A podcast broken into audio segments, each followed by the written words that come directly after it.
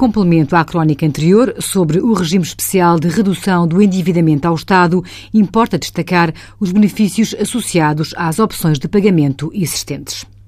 Quando no ato de adesão ao regime é feita a opção pelo pagamento integral de uma dívida, existe a dispensa dos juros de mora, dos juros compensatórios e das custas do processo de execução fiscal correspondentes. Neste regime, não há qualquer redução do montante inicial em dívida, mas sim dos juros e encargos associados. Quanto à opção pelo pagamento em prestações, as dívidas podem ser pagas até 150 prestações iguais. Neste primeiro ano serão devidas um número mínimo de prestações iniciais que representem pelo menos 8% do valor total do plano definido. As restantes vencem-se a partir de janeiro de 2017.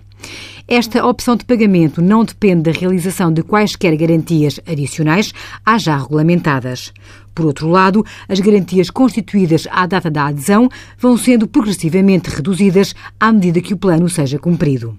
As dívidas pagas em prestações beneficiam de reduções de juros e custas não cumuláveis com outras reduções previstas noutros diplomas que variam consoante o plano prestacional. Envie as suas dúvidas para conselhofiscal.tsf.occ.pt.